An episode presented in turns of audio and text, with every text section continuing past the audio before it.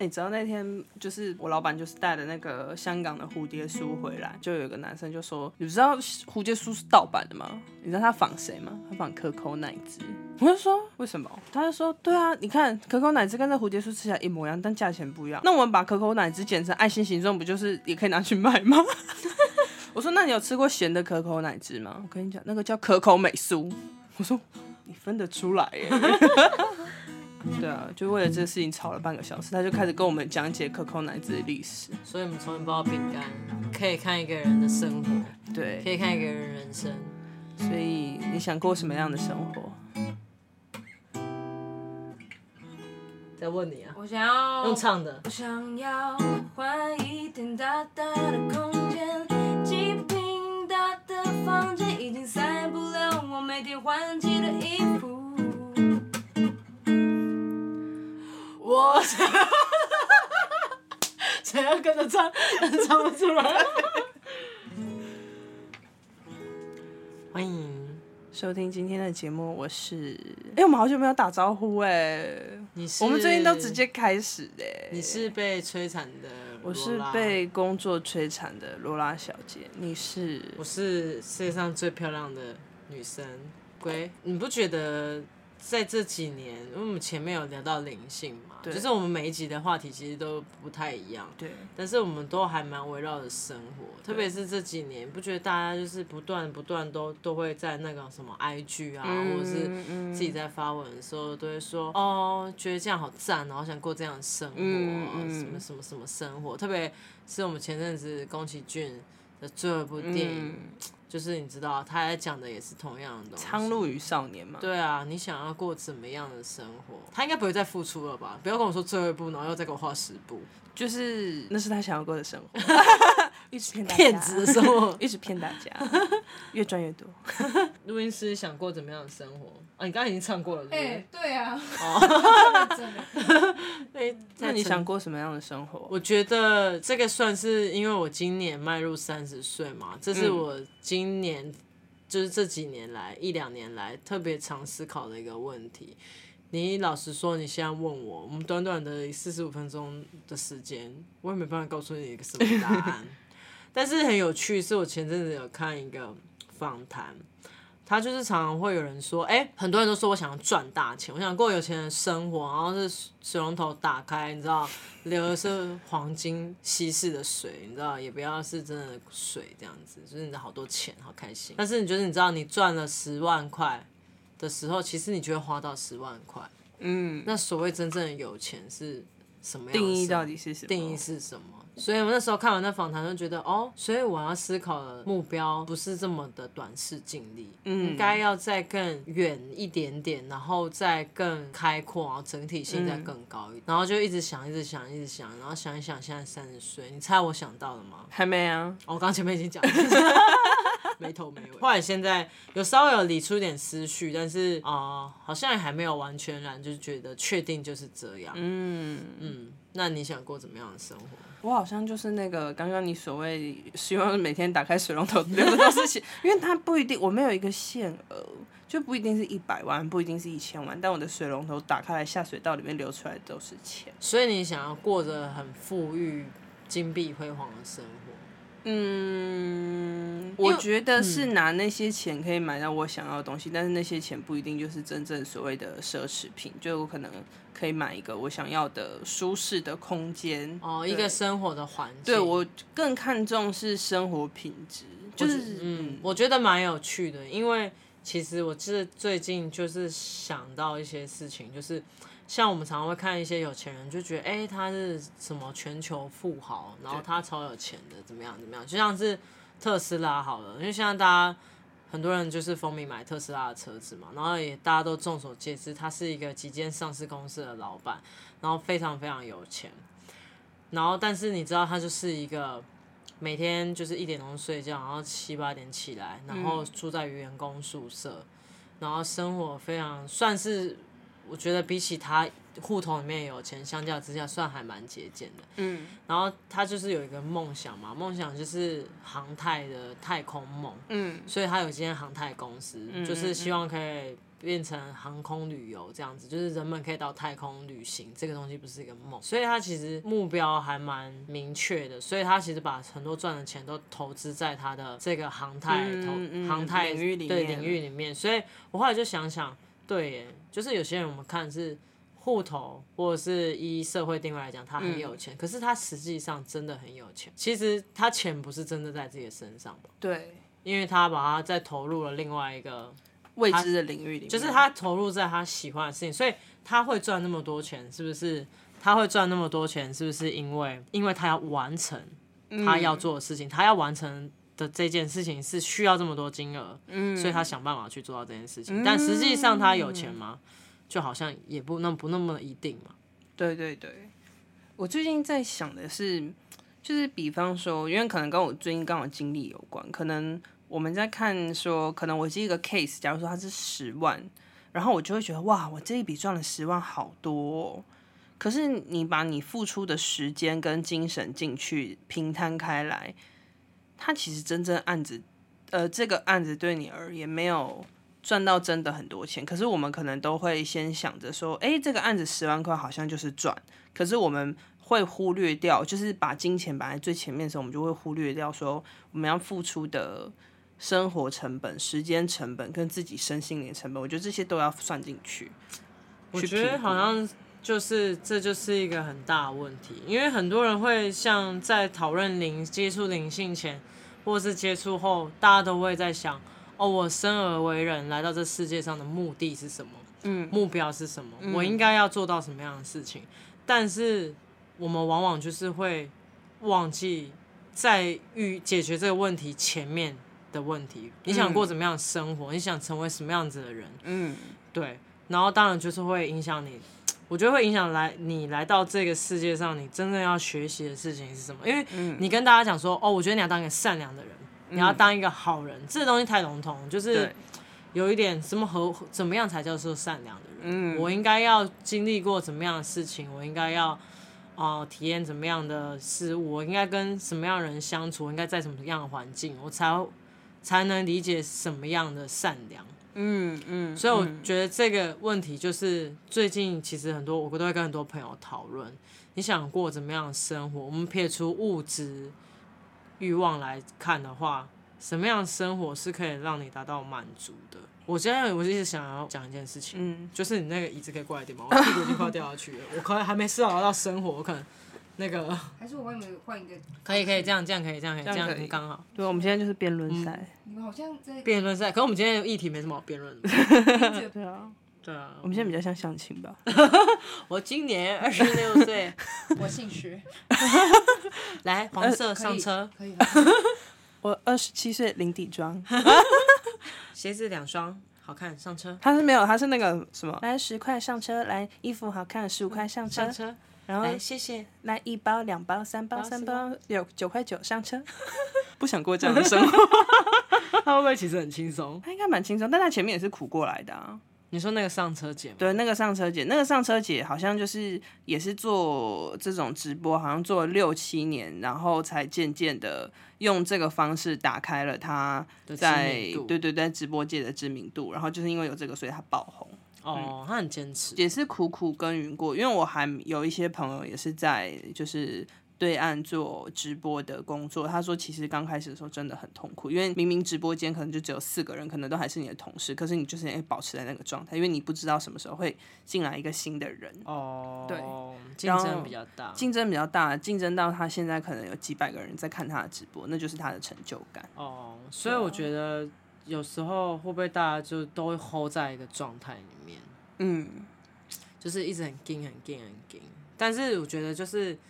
有目标的那种人，总是可以，因为知道自己的目的是什么，嗯、所以总是好像可以知道为什么而努力。对对对对对，而且很多人，我觉得我以前听过一句话，就是你做任何事情，你要先想着它变，就是你想要做一个蛋糕，你应该先去想象你最后这个蛋糕做出来应该要是什么样子，然后再去推说你要怎么去制作这个蛋糕。可是做一个迪士尼图案的，那你就是要去想我要如何构思把这个蛋糕做出来，而不是先想说哦我要做一个迪士尼的蛋糕，然后去做完以后发现跟你的成品不一样。你应该先把你的成品可爱巧互动，那个是完全偏题好吗？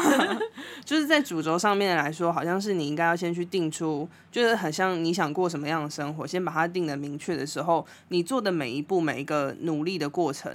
到最后才会拼凑成你要的样子。可是我觉得大家现在都会，可能像你讲的吧，短视经历。我们只贪图有钱，我们只贪图我们想要有质感的生活。可是我们没有去帮这些事情做明确的定义，那到最后都是穷忙，你最后只会越来越穷。嗯，因为像近期的我，就是一直在思考这件事情，就是哎，你想过怎么样的生活？然后我就是在想，呃，我这几年的。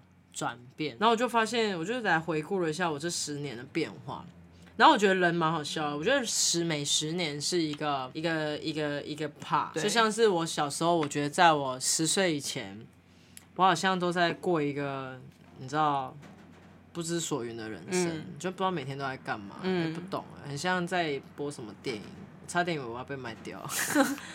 然后十岁以后就是。到二十岁，其实就是一种自我内心的挣扎。我开始有了很多忧郁的心情出现。然后二十岁一到，到现在三十岁这一段时间，我都发现，我就是在从一个我已经不因为以前家庭的关系嘛，所以你就不在乎一切，你就觉得哦，人生这样就过就好了，我也不需要保险，也不需要干嘛，被车撞死撞死啊，无父无母这种心态，然后逐渐。转变到哎、欸，我想要有一个谁的虾皮，我的虾皮，逐渐你知道转变到想要有一个家，就会开始用虾皮、嗯、买一些居家用品。但我觉得这是一个很有趣的转变。我后来就发现，我一直以为我对于家是一个很不在乎的人，或是甚至很多人听到我的家庭背景会觉得，哦，我应该对于家庭这件事情是很看得很淡的。嗯，嗯，特别是我也不是很执着人，就是我也很云淡风轻在面对我的家庭。嗯、可是越到了一个年纪，就越想要有一个家。但是那个想要有家的感觉，别再玩这个甜甜圈的啦！想要有家的感觉，就跟这个甜甜圈一样，黏而不腻，黏而不腻。哎、欸，你才三十岁，你就已经想要有一个家了。可是我觉得想要有一个家，不是因为想要跟谁成家立业，嗯、是想要有一个地方是。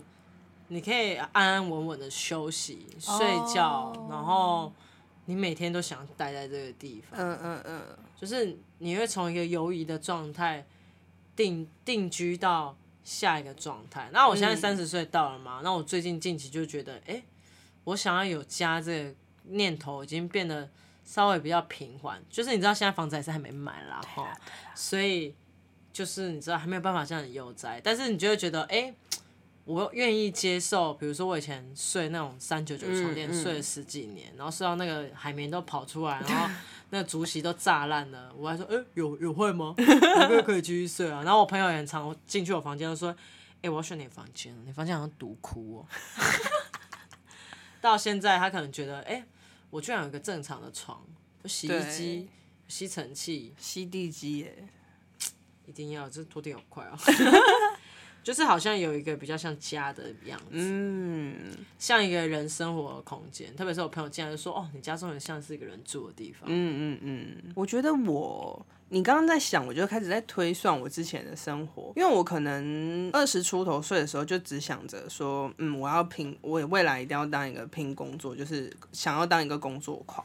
就是目的性并不是说你也不要再玩甜甜圈，你都把甜甜圈放旁边。你先拿起来。你是不是拿了就很想玩？哦，是橡胶味。对啊，我是想要会想要捏到它，很想让它什么时候爆掉，我就一直这样转转转。我捏爆过，所以我知道它的极限在哪。哦，难怪，我现在还在挑战。Okay, 我知道它的极限。不高粱的甜甜圈。就是没有我二十出头岁的时候，就会想说，哦，我自己好想要成为一个工作狂，就是觉得。并不是说要去赚很多的钱，而是我喜欢那种忙得没日没夜，然后来一个大休息，就是那种感觉会让我真正的活着。然后肝还好吗？肝还不错，就是因为毕竟我也是有点小聪明的，所以我知道如何去加速我的工作。哦，所以我的偷闲的时间，就是我的时间，我觉得都是偷来的。就是哦，我可能去想去想好，说我我成品要这样，所以我要怎么做，怎么去偷时间这样。但等我到了二十，真正开始工作以后，就会觉得哦，我大概工作的极限就到这边，就是我努力的极限可能在这里。然后那时候就会想，哎、欸。趁还年轻，我一直都有一句话，在三十岁之前，我就是想要做任何我想要尝试的事情，就是无论它是什么，无论我想要在一个人身上浪费多少时间，或无论我要在一个工作上做怎么样的调配，那是我我觉得我可以给我自己任性的时间。那后来想想就觉得，我一直在忙工作，然后钱也赚的不多，那我不如找点别的事做。我就是决定要搬回家，因为我小时候没有住在家里，然后我就决定要搬回家去偷一点跟父母相处的时间。我想试试看，说到底。跟父母相这样长时间相处，到底会发生什么事情？就也蛮好奇。我就觉得，如果我没有体这个过程，我未来去真的所谓成家立业，跟别人拥有一个家的时候，我也不会去好好的那叫什么珍惜吗？还是就是好好的适应这件事情？因为我一直都可能，我们家的个性就很好笑，就是每个人其实都很像室友。就并不是一个所谓一个 family 的感觉，就彼此之间也不是很熟悉，但就是大家都住在同一个屋檐下这样。然后呢，我就是可能花了这两年的时间跟我父母相处，就长时间相处，尤其又碰到刚好就碰到疫情，所以很长时间我都要跟他们待在家里，就觉得哦，原来就是大家所谓就是在家里会碰到那些吵吵闹闹、争执什么的，都是一些很稀松平常的事情，对我而言是一个很有趣的体验。但等我到了现在，这件事情我也体验完了，我还没想好我下一件事情想要过上怎么样的日子，或者是过上什么样的生活，这个我就还没想到。我觉得就是觉得很有趣的是，生活其实它很像在玩一个那个解谜游戏，嗯，就是你这一关玩的差不多的时候，它就会给你另外一个小碎片，对，然后让你看，哎、欸，这三小，这要干嘛？就你会疑惑了一一一阵子之后，你才会在某个角落，或是这个。这个这个环境里面找到一个东西是可以跟哦，原来是这个东西，它是这样用、嗯、这样起的、嗯嗯。因为像我现在一一过三十，因为我就觉得我自己十二十岁到三十岁这个十年刚过嘛，然后我最近就开始有这种体验是，是我好像要迈入到一个下一阶段是，呃，我这个人全然的模样样貌是什么？就是我是一个什么样子的人，嗯、然后什么样子的东西会让我。觉得很满足跟快乐，嗯嗯，然后就会觉得以前在看自己的时候，其实我们很少认真看过自己，因为你其实除了照镜子以外，你没办法真正看到自己啊。自拍啊，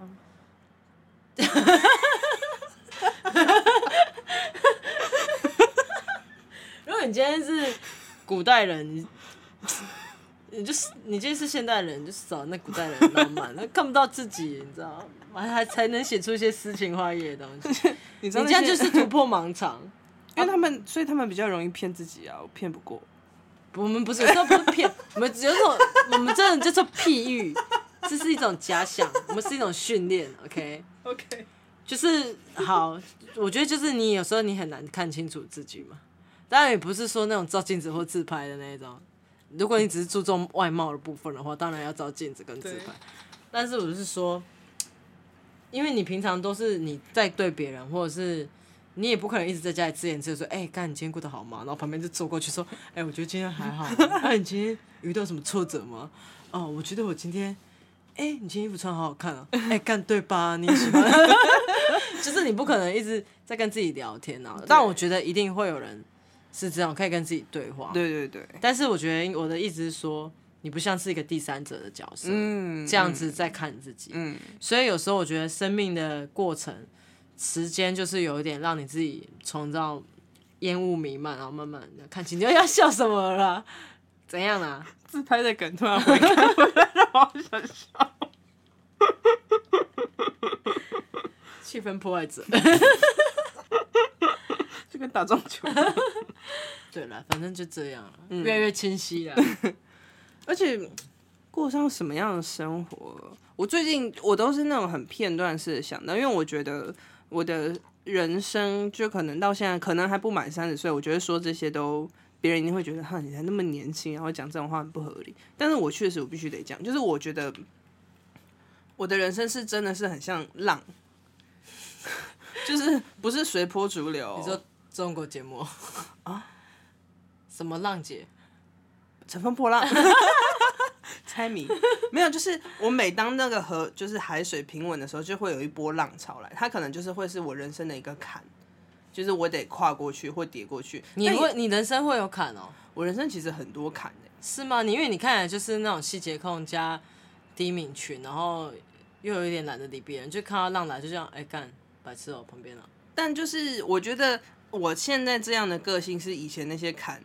呃，所造就的，就是每当我觉得哦，我这最近的生活过得不错，就是很顺啊，很无聊啊，怎么样，就会有一波大坎袭来，哦，就让你忙到就是不知道在冲冲，忙到或是挫折或是什么，所以我就觉得哦，我可能的人生来的这些课题，就是让我不要爽太久。有些人是比比方说他过了一个大坎，他后面就一帆风顺，但是我是过了一个大坎，后面还有五个小坎，然后再来一个大坎，还是你是自找麻烦？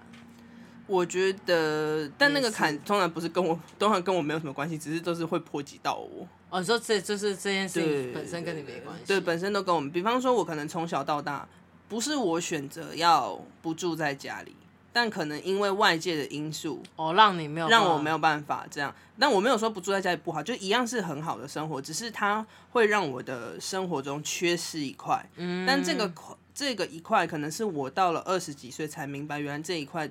对于一个人来说，好像很重要。然后或者是我可能工作工作工作，一直都觉得哦，我工作就这样，然后会来个坎，然后就发现，哎，不是，不不是，你刚才一直在 讲那个坎的时候，因为你的手一直这样比嘛，我就脑子一直想要凤梨酥。你很烦哎，哎，我手好不容易好了，哎，你的手是淡粉红色的，荧光粉哎，对啊，哎，你真的烫的很严重哎，对啊，这真的有严重哎，是不是？就跟你讲，真的是一个坎，干 Oreo。这 这一个坎呢？所以 哎，一个坎 哎，告诉你大家就是烧水的时候要小心干干烧的锅子里面不要加这应该全世界只有我一个人不知道哎，好夸张！我讲出去的时候，只好像只有我不知道。好，反正就是一个坎呢，就是或者是我可能就是我以前都会说，我明明就是一个很努力念书的人。我不是那种什么鬼混不听课，我有在听，我也有很认真的做笔记，我也有很认真的学习，但我可能就学不会。然后这个可能就是会造成我一些会觉得你这么努力，然后考试还考不好。对，所以我就变得到现在变得比较淡然，就发生任何事情我都会觉得哦，应该也没有什么会比以前发生过的事情更糟，那就是慢慢的面对。所以我可能跟别人到了三十岁碰到一个大坎，他会整个人垮了，但我可能碰到一个大坎，我就是属于那种。来了就面对啊，不然能怎么办？哦、oh. 嗯，所以我可能在后续的大坎，我可能刚好最近人生也碰到一个超大坎，是真的巨大的坎，虽然也跟我没什么关系，可是它反而让我重新开始思考，说，呃，应该说那个瞬间让我发现了，哦，我现在是一个大人了，我好像不能再用一些小孩子的思维去思考很多事情，瞬间一夜长大哎，最近，我，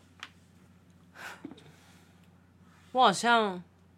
我好像是属于那种对于人生挑战或者是课题，会突然变得，就是发生完之后才，我就是发生的当下都会觉得很不对劲，就嗯，好像怪怪的，是不是很衰啊？嗯嗯嗯。然后旁边人就会，被我看到就会在我旁边说：“哎、欸，干你真的很衰小。”你知道那个 情绪的落差，只是他认真觉得很衰，然后我还在疑惑是，哎、欸，是不是有一点衰？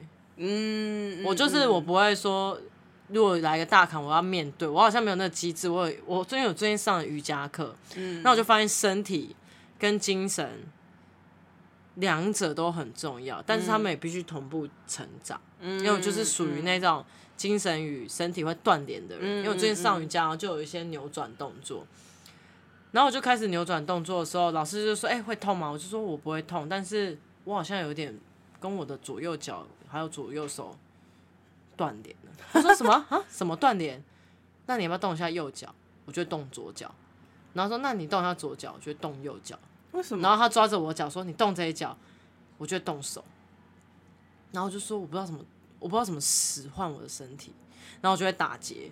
然后就说好，你可以松开。我说我不知道怎么放开我的手。然后就维持在那个姿势，你像你知道很像人被打结，然后你有点怎么解，然后都解不开的感觉。然后说他就说。我第一次看到有人可以就是头脑跟身体这么断联，嗯嗯，嗯，他就说可能我就是我觉得我某种程度好像是因为小时候那个冲击太大，所以我的心智好像很能承受很高强度的东西。嗯，可是我好像我的心智被放在一个很小的身体里，嗯，然后我的身体就会自动，你知道收讯不良，就有点断掉，就断联。所以我这几年就会发现，哦，我应该要好好，因为太长时间都在关心心理状态了，然后我就有点遗忘我的身体。嗯，然后因为你知道有人说，身体就是你可以知道你的前世今生。哦，你知道，有的人就会说，哦，我才不相信什么前世今生，什么累世劫，什么什么什么家里面的业力，但是身体就是真的是可以知道你的前世今生，嗯嗯嗯因为像遗传基因就是一种前世今生啊，哦，对耶，对啊，你的父母过什么样的生活，然后你就会就是生出什么样的小孩啊。比如说你在怀孕期间，你没有好好照顾身体，然后可能有些隐性的基因跑出来了。嗯像我就是我们家坏的，我妹我的堂妹就是很强壮，就是算是骨架也骨骼也长得好，然后人也还蛮健康的。可是像我就是遗传到我我们家所有的毛病。嗯嗯，就是像我鼻子会过敏，然后肠胃不好，然后心脏不好，就是心脏比较弱。然后像我小时候好像因为很容易紧张，然后就是也很容易憋尿，所以可能他我那天刮痧师帮我刮还说，哦，你这肾脏不好啊，家庭的雷士结很重。就是后来后来就觉得，对耶，身体也是一种就是累世的记忆耶，它然后是科学的说法其实就是遗传，遗传就是遗传基因，然后我就觉得很有趣，因为我前阵子就一直看到关于遗传遗传学，或者是说，呃，一种你知道，你知道我们常常会有看到我们被驯驯化过的动物嘛，比如说鸡啊、猪啊。然后马啊，这些都是人类驯化过的动物嘛，那他们在行为上跟群体生活上面可能会有一些改变，可是都不足以让他们的基因整个转换。嗯嗯，但全世界就只有一种生物是成功被人类驯化，你知道是什么吗？蟑螂哦，不是，是蚕。为什么？蚕它其实是一种野蛾，然后蚕啊，因为我们先因为这以前古代人发现蚕居然是可以做成上好的饲料，他们就觉得很不错，所以他们就把蚕养的又白又胖，嗯然后让他们出生的时候，你知道他们就不会飞嘛，嗯嗯嗯，然后就久而久之，就是我们大量的一直驯化这些蚕，他们就一一代生一代，一代生一代。然后你说，你知道到最后，现在你去买蚕宝宝养回来的蚕啊，它如果你都不理它，你把它孵出。孵出让它变成成虫蛾的话，它们的蛾是天生不会飞的哦。但是在这一个品种的鹅最一开始的时候，它是会飞的，它是一种野蚕，所以它被驯驯化到，嗯嗯嗯，它已经进化演化到它自动不会飞。嗯嗯，所以我在想，我就回来回回过头来想想人类这些这么长年的历史、饮食文化战乱，或者是。各各种的生活习惯，甚至特别是人类有思维，嗯，我们在一个固定的思维的洗脑跟传播下，其实就你知道，我就觉得慢慢的这些东西就被传承了下来，你的前世记忆就在你的身体里面，嗯嗯嗯，所以我觉得突然这几年，我就突然觉得身体太重要，因为我这几年听到太多关于身体的啊。就是疾病的故事，都是跟生活啊，或者是跟那时候的一些文化历史背景有关。像糖尿病，嗯，糖尿病很多人不是说遗传吗？但糖尿病也是在冰原时期的时候，那些健康的人都死光了，反而是血糖他们代谢异常的人活下来了。嗯，嗯，因为要要克服那么极端的气候嘛。结果我们现在看，我们现在食物非常充足，又没有极端气候。所以，我们糖尿病的症状就爆发，又发出来了。嗯，那这跟我们 想要过上什么样的生活 没关系，是不是？没有，但我就觉得，啦，小聊第二，对啦，小聊啦，我就觉得就是，我这几年是发现，就是哦，精神要顾以外，就是身体也是，其实也是我们精神的层面对的一个管道。我最近应该想过的生活，我觉得这个四个字应该会。延续很久，应该它已经有点算是我的人生观了吗。我放很大哦，应该叫问心无愧。就是我为什么会这么讲？因为我觉得你说你想要过个平凡的生活，那什么是平凡的生活？你想要过有钱的生活，什么样是有钱的生活？我觉得那些东西就是非常的虚。但是我觉得回到一个点，就是对于自己问心无愧就好。这是我最近的想法。就是很多事情，其实你当做的当下，它可能是一些小奸小恶的事情，可是它其实过了很久，那些最后都会又在你身上。那要显化吗？就那些恶会在你身上显化，所以我其实就想要对自己是问心无愧，觉得这是一个非常自私的想法。但是我觉得人本来就很自私。回到我自己，我真的就想对自己负责任，所以我想要做一个问心无愧的人，过上问心无愧的生活。其实我刚刚在讲那个身体的时候，嗯、其实就是我觉得这几年感这这这最近的感想，就是我觉得生活其实就是要一种有一种善待。对对，善待你自己的身体，善待你自己的心灵，然后善待呃这个世界。然后我觉得对我来说，善良这件事情，或是不要说善良，就是像我十九二十岁那一年，我给我自己一个刺青。先讲我前老板是一个很神秘的人，反正他就是一个博学多闻，然后加上他是有宗教背景的，大家应该之前有听过。古物店的老板。对对对对对，然后他有次就在写那个中国的古文字，就是西夏文，嗯、然后就写了一个圆满，我就觉得。太好了，就是这个宝音了 太好了，我就偷偷去刺青，就拿他那个字去刺青。隔天上班的时候，想要遮掩一下，就穿一个衬衫，他就看着我说：“我观想到你的胸口有东西，要不打开让我看一下。”打开说：“哦，长大了。” 我说：“嗯，怎样？我偷偷跟你一起去。”哎。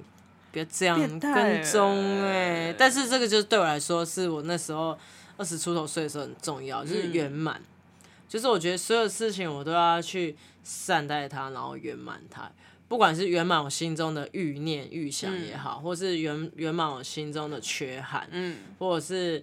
圆满我的肚子，嗯，吃饱，嗯，这件事情我都觉得非常非常重要，嗯、所以我觉得我在三十岁以前，我都是尽可能的满足自己，嗯，我想要破产买明明不符合我薪水等级的东西，嗯、那我就觉得我就让我自己去买吧。那我不想工作，一个月只想工作十天，但是我要饿死，那我就让我自己饿死吧，嗯嗯嗯，嗯我就尽量去圆满满足我的缺憾，因为我觉得这是我十岁那一年设下的。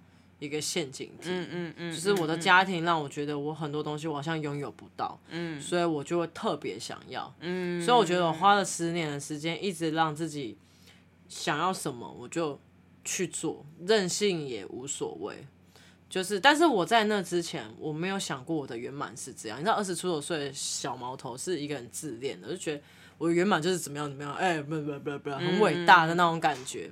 但我就是现在回顾，我觉得我的圆满是圆满我以前嗯得不到的东西，然后我想要。对。那我觉得三十岁后，我就是开始，我觉得我有足够的能力，我希望我可以除了善待我自己以外，我也可以善待别人。然后我觉得不管是以刺青工作，或者是其他的呃事情去做，或者是像我们现在录 podcast，我都觉得是很好的事，因为这个就是一种工具。让我可以把多的能力去分享给别人，是，因为我觉得分享这件事情对我来说，我最近想想就是觉得，哎，分享或是有人可以看到，呃，我的想法，然后他们可以得到改变这件事情，我会发现，我觉得我会蛮快乐的。嗯，所以其实某方面、某程度来说，向往的生活还有另外一个 slogan 就是快乐。我们要如何达到？让自己快乐这件事情，因为我觉得快乐这个东西非常的看起来很渺小。别人就说，哦，我看电影，我每个下班去看电影，我就很快乐，我就喝一杯啤酒，我也很快乐。可是什么叫做快乐的生活？什么样意义是快乐的生活？快乐的定义是什么？我觉得这个就很广泛。我记得我那个时候刚进公司没多久，一天我老板就会跟我聊天，他就说：“你现在最想要的东西是什么？”我就说是快乐。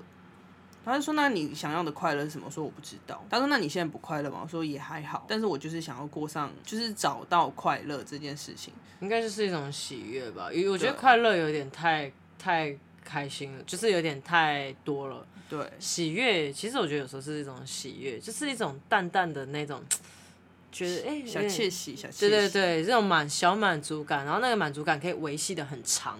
嗯，因为你知道有些满足感就跟那种你突然吃一个很好吃但又很 heavy 的大蛋糕是不一样的。嗯，那种就是这种爽，好开心。可是有些快乐就是有种，嗯，现在一点点淡淡的，可是你明天想到还是很开心。后天想到还是很开心，隔了几年想到你还是很开心，对，那是一种我觉得就是那种喜悦。它是一个长时间的一个延续的过程，然后组成了所谓的快乐。我觉得快乐并不是就是像你讲的字义上的那种字面上的意义。我身边有个朋友，然后他就说他自己是快乐冠军，哦，对，但是我一直都觉得他在说他自己是快乐冠军，但我觉得他有做到，他就是那种工作时候认真工作，玩耍的时候认真玩耍，然后可能生活就是回到家。看个动漫，然后什么什么之类，我一直在想说他是如何做到变成快乐冠军。我就观察，然后模，然后就觉得，我后来发现，哦，他有做到一件事情叫做放下，就是呃，我们指的放下不是，我放下自己，没有，不是那么的无聊，不是那么的歌词感，而是他放下，他就是知道他现在正在做放松的事情，他就是专心做放松的事情。他现在在工作，他就认真的工作，就是把所有事情都投入进去以后，他的那个快乐的感觉才会。被凸显出来，不然你其实你忙到一半，突然想说啊，我去看个动漫放松。其实你在看动漫的时候，你根本就没有在专心看动漫，你其实就是在想着工作，你只是为了让自己分散注意力，所以去看了动漫，你根本就感受不到那个喜悦。所以我后来就发现说，哦，原来你做你不是只有工作的时候要认真工作，你做每一件事情认真的时候，那个那个那件事情带给你的喜悦感才会凸显出来。哦。因为像像我就会觉得，我这这几年为什么要去善待他人，或是啊、呃、对他人好，我会感觉到快乐这件事情，是因为其实我虽然就是从小到大都蛮衰的，嗯嗯、但我很多朋友也都说我是一个心想事成的人。比、嗯、如说我就是那时候很穷嘛，然后因为我就是过想过着不用呃上班的生活，就每个月只工作少少天，然后我室友就很受不了说。哎、欸，你要不要买一个被单、床单呐、啊？而且我这样住四五年，我都没有，我从来没有用过床单，嗯，我也没买过床单。我就说，我们很多事情，我们就是等待，因为我们要把剩下的这个，你知道，经费的部分剥去快乐，嗯嗯嗯，嗯 然后他就有点懒得理我这种荒谬的言论。有一天，我的隔壁邻居真的就搬走了，然后他就有一批不要用的床单，然后就给我，他就说，干，就很可以。或者是我每次，比如说我下公车，然后我就想说，那我走路回家散个步好，就会有人经过我旁边说：“哎、欸，你这么晚了在外面，上车上车，我载你。”然后我就说：“哈，可是我在运动。”说：“太晚了，我载你。”然后我就哎、欸，本来想运动的被载上车，然后被他就载回到我家门口，然后他就边骑着车边说：“哦，我以前小时候也是这样被载的。Oh. ”所以就是呃，他觉得他长大要做这件事情，然后我就后来。因为我一直都是这样被救济活过来嘛，然后我有我我有一年我印象到现在还记得，其实它是一个超级不需要记下来的小事，可是我前几天就想说，哎、欸，我为什么会一直记得这件事情？就是有一天我我的工作是在街，就是路上，嗯，然后呢，我就看到路上旁边有个有点像游民，他就天气那天超冷的，就是寒流，然后就躲在那里，就是可能瑟瑟发抖这样子，然后但是因为他就长期在那嘛，大家也都不以为意。然后我就是突然一个念头，我我我也没有想很多，我就想说，那我买一碗汤好了。嗯，我就买一碗汤，然后递给他说：“哎，北北真的很冷，你要不要喝一碗汤？”这样子，然后他就一直跟我道道谢，然后我就想说，这感觉还蛮快乐的。我说的快乐不是说赠予别人快乐，是我今天其实我有体验过心想事成的感觉。嗯嗯，就是我有我理能理，就是我能理解那种心想事成的感觉，就是。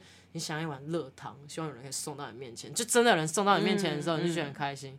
然后跟你给予别人那一瞬间，其实你也是同时也被对方救赎，因为对方接受这件事情，然后他真的很需要。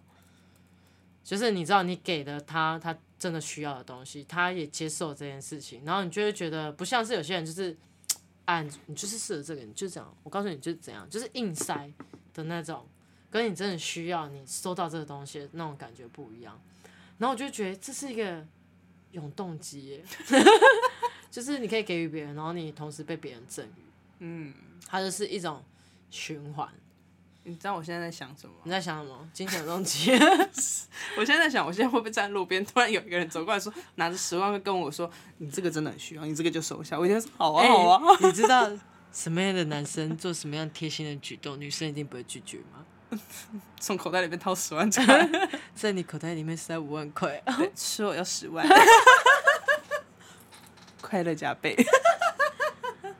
但我告诉你，真的有时候会这样，因为我以前就有一个朋友，他就看我很穷，然后那时候没有电脑，他就说：“那我要不要买一台给你？”我就说：“啊，这电脑五六万，很贵。”他说：“可是我觉得你需要。”嗯，然后我就觉得，怎么可能有人这么好诈骗，想骗我肉体哦，骗我肉身哦，不好吧？那、啊、最后收了吗？我当然没有收啊，因为那时候我很年纪很小，然后我就觉得这个太有压力了。嗯，然后我后来就发现，哦，原来真的会这样哎，因为我就是一个朋友，我真的是我今天如果赚很多比较多钱，然后朋友要什么就，我就真的有时候不会考虑那个价钱。然后我看到别人收到他需要的东西，是他想很久的时候，我就觉得他们收到那一瞬间，我就觉得，哎，我还我我也其实也蛮开心，对方也蛮开心的。因为就是你这些钱摆在那也是摆在那嘛，那给了他，他就哎，就像是你收到十万块一样那么快乐，就是你这个嘴巴会回不来，哦、合不拢嘴，合不拢嘴，合不拢嘴。但我觉得应该是我旁边的朋友都是这种心，就是他们其实从来不会去计较很多东西，所以到我现在，我就觉得我现在赚钱的目标跟目的就是，如果我可以影响更多的人，我可以。给予更多的人，不管是金钱或者是实质上心灵上面有所改变或变动的话，我都觉得，哦，这样的生活我觉得好像蛮好，蛮好，因为我有进有出嘛，我不是一直跟别人拿，我也有给出去，只是常常被说烂好人了。这个就是我觉得这都是相辅相成，或者是这就是一个相对面双面刃。对啊，因为我觉得我今天对人好，不是为了要讨好你，是我觉得就是互相。但是很多人，我觉得真正的有些人烂好人是，他好像要借由给一个给予，才可以维持维系某些关系。对对对，我觉得我自己还蛮幸运的是，我身边的这一群好朋友，我不太是一个常常付出的人。我觉得这样。学校了。不是不是不是不是那种不去买礼物给别人或者什么，哦、不一定是礼物。就是我要去买礼物，你会常常会觉得这个人不一定需要什么，对不对？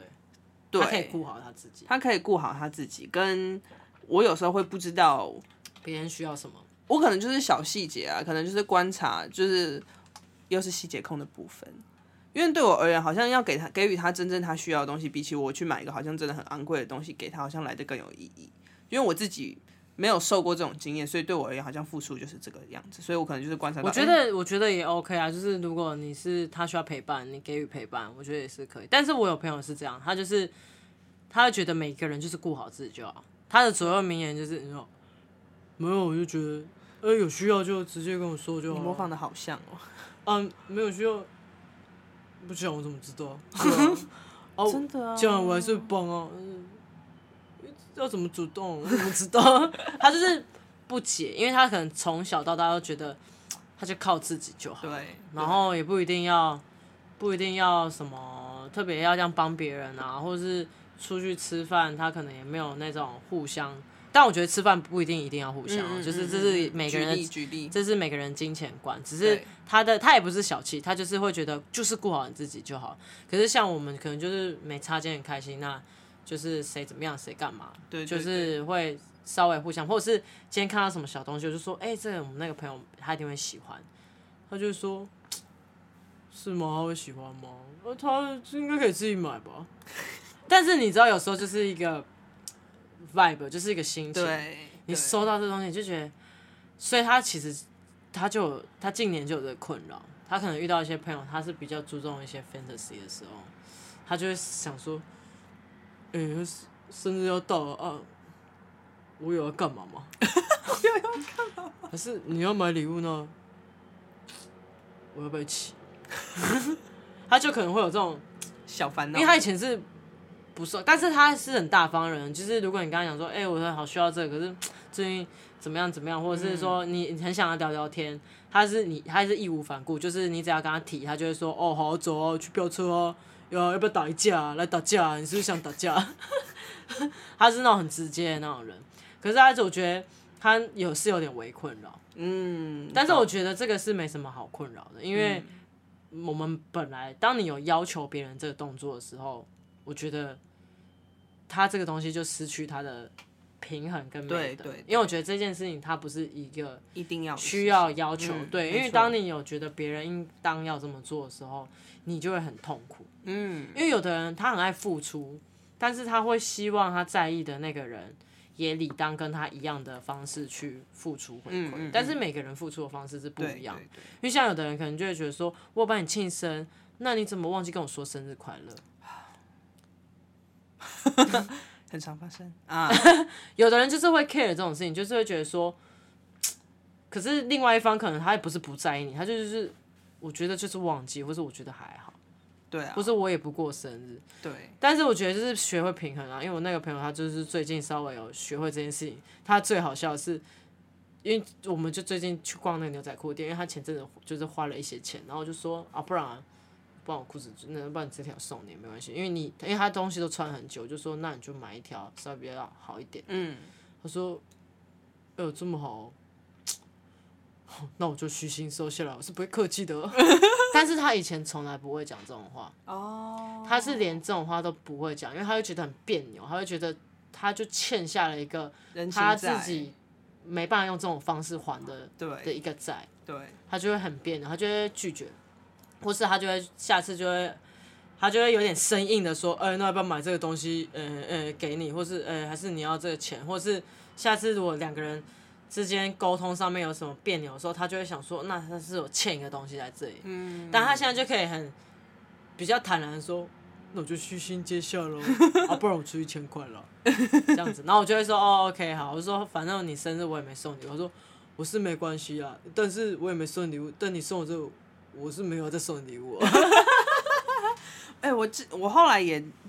我觉得不是释怀，后来也就理解，因为我刚刚不就讲说，我说哦，我觉得我身边的朋友都很理解我这种个性啊什么的。后来我就想想，不对，我不能这样理解，可能就是因为我们都是一样的人，所以我们才会聚在一起，所以就是会变成这种生活模式吧。因为我觉得到后面就会发现，哎，我原本都是一直想说啊，这个想法是不是只有在我身上，会不会别人其实不这么想，他会觉得我好像都是这种很很鸟的个性这样什么之类。后来就跟他一聊，发现没有，大家都是一样的，就过好自己就好。Oh.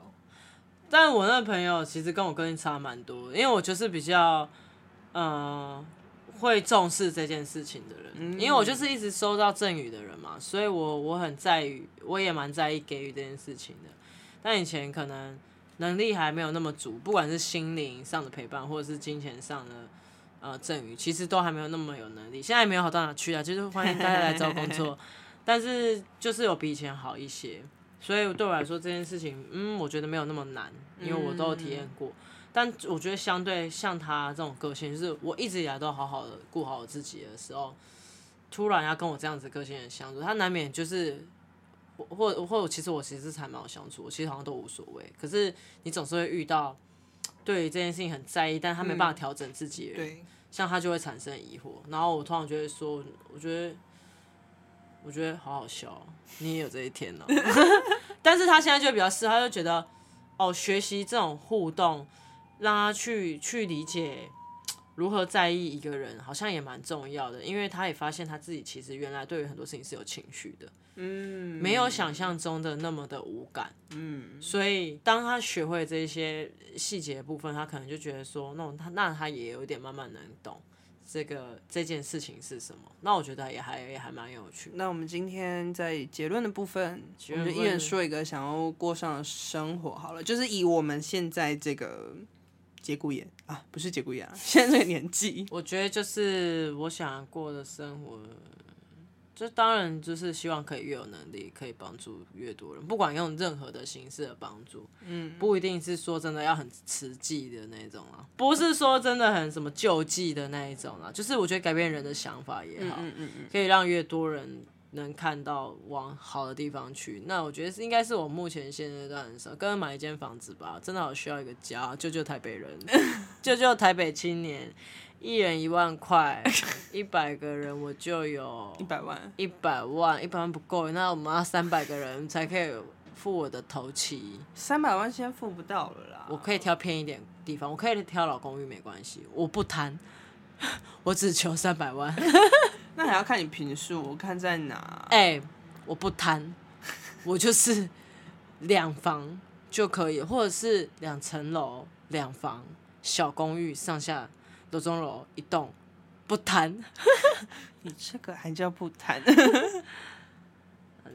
我想要过上，我觉得就是我刚刚讲，我想要过问心无愧的生活，可能。前面很多时间，我多半时间都是在为自己设想的比较少。我虽然都是一个很明确的人，就我知道我喜欢什么，我不喜欢什么。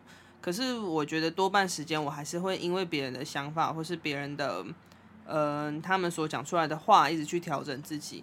但最后我发现都在欺骗自己啊，因为我就违背了我原本想要的东西嘛。所以我觉得现在我就是想过上这种问心无愧的日子，就是我。只要没有对不起我自己就好。我觉得那个设想，设想并不是来自于说要一直无条件的为对方付出，而是在为对方付出的同时，要想到自己。这样。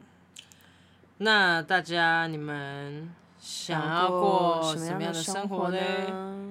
今天的点播是，oh, 今天的点播是，我想点播后海大鲨鱼的去世界中，你可以完整讲一次吗？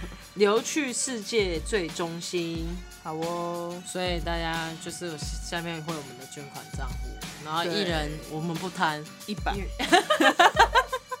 一百还好吧？我觉得一百还好啊，我也觉得还好，一百应该很好赚吧。就随便，就是什么都不吃，就每天吃八方就可以赚回来，而且只能点五颗水果，一天五颗。没有啊，你可以吃那个 Seven 的友善时光啊，一定赚得回来，八折，再晚点七五折。好，大家再见，拜拜。